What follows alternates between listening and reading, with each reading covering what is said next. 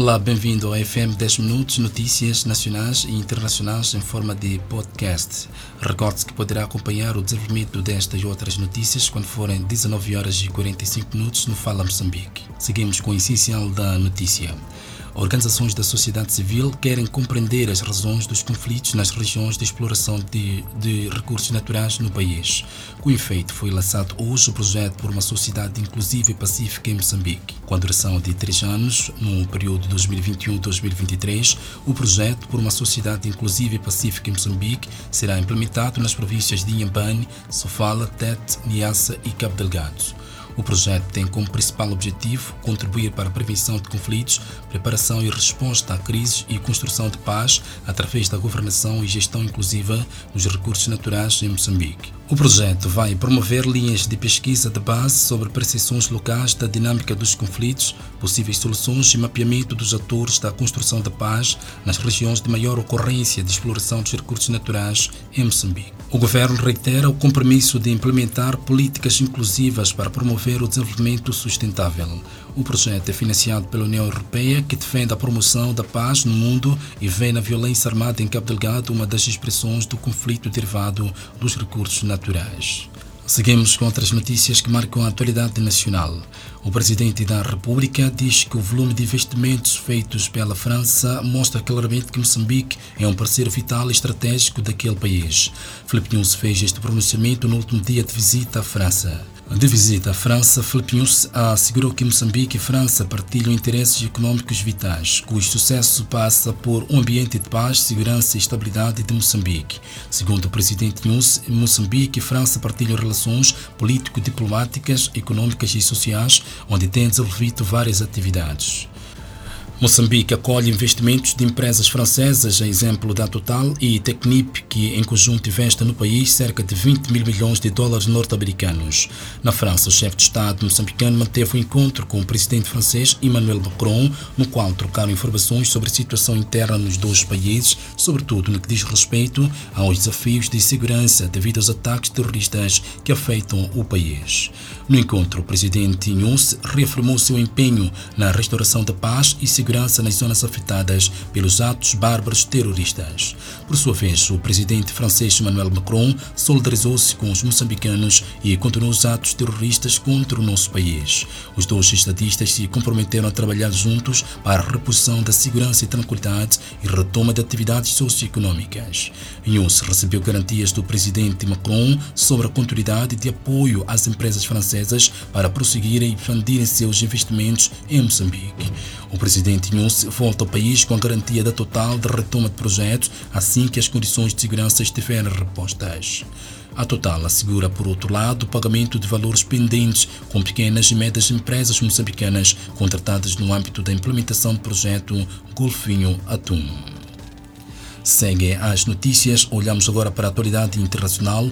A Tujaris deu as boas-vindas à breve abertura da passagem da fronteira de Karim Shalom, que permitiu a entrada de vários caminhões de combustível na faixa de Gaza, mas lamentou que a passagem tenha sido encerrada novamente após um incidente de segurança. Suprimentos médicos, combustível e água estão a acabar em Gaza, que abriga mais de 2 milhões de palestinos, está sob um bloqueio israelita egípcio desde que o Hamas tomou o poder de forças rivais palestinas em 2007.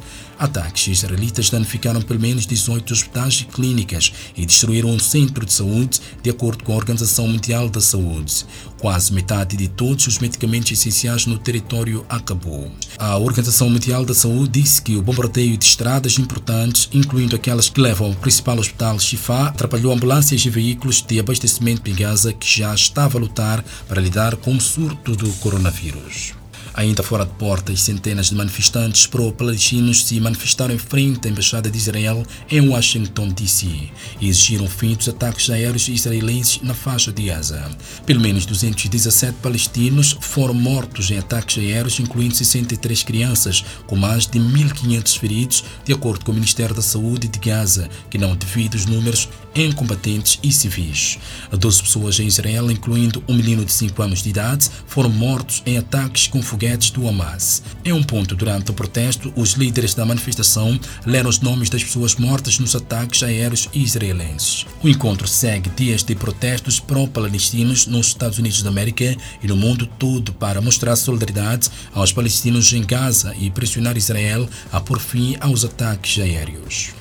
Passamos agora para a Europa, concretamente para a Espanha, onde a polícia e os soldados continuam a perseguição aos migrantes, incluindo menores desacompanhados que tentaram atravessar do Marrocos para a nação europeia. Desde segunda-feira, mais de 8 mil migrantes entraram em Ceuta, pularam cerca da fronteira ou nadando em território espanhol. O número diminuiu depois da Espanha ter enviado polícias e soldados adicionais, mas as chegadas não pararam, nem mesmo quando a polícia Atmonti, do lado marroquino, dispersou as multidões que esperavam para atravessar. Pelo menos 4 mil foram devolvidos a Marrocos, de acordo com o Ministério do Interior de Espanha. Mas milhares estão agora detidos em armazéns, onde crianças desacompanhadas foram vistas a dormir nas prateleiras ou no chão, bem como em camas de tendas montadas pela Cruz Vermelha. O súbito afluxo de chegadas, especialmente de crianças, destruiu os centros de recepção existentes e causou uma crise humanitária. Ainda fora de portas, um importante diplomata americano chegou à capital da Líbia e marcou a primeira visita de um alto funcionário dos Estados Unidos da América desde a eleição de um governo interino apoiado pelas Nações Unidas em fevereiro. O secretário de Estado adjunto em exercício para os assuntos do Médio Oriente, John Hood, afirmou o total apoio dos Estados Unidos da América às autoridades de transição da Líbia e pediu o fim da intervenção militar estrangeira no, no país do norte de África. Espera-se que o governo da Unidade Nacional da Líbia Líbia aplique um acordo de cessar-fogo assinado em outubro e leva o país às eleições gerais em dezembro de 2021. A Líbia está mergulhada em uma guerra civil desde que um levante apoiado pela NATO derrubou o ditador de longa data Muammar Gaddafi em 2011. Os Estados Unidos da América suspenderam as operações da embaixada na Líbia em 2014, enquanto os combatentes entre fações líbias se aproximavam de sua embaixada em Trípoli. Nos últimos meses, vários governos europeus, incluindo a França e Grécia, reabriram suas embaixadas em Trípoli após anos de fechamento como um ato de apoio às autoridades de transição recém-eleitas. Voltamos ao país para olharmos para a notícia que dá conta de que dois navios de carga colidiram no canal de acesso ao porto da cidade da Beira. O erro humano, aliado à fraca visibilidade causada pelo nevoeiro, pode estar por detrás deste incidente. As imagens fornecidas pela administração marítima em Sofala ilustram os danos causados nos dois navios de carga que colidiram no canal de acesso ao porto da cidade da Beira. O incidente que ocorreu por volta das 7 horas na Boia 13 envolveu um navio de diversos tipos de carga que saía do porto com destino a Dubai e um outro de transporte de carvão mineral que pretendia aceder ao porto da cidade da Beira.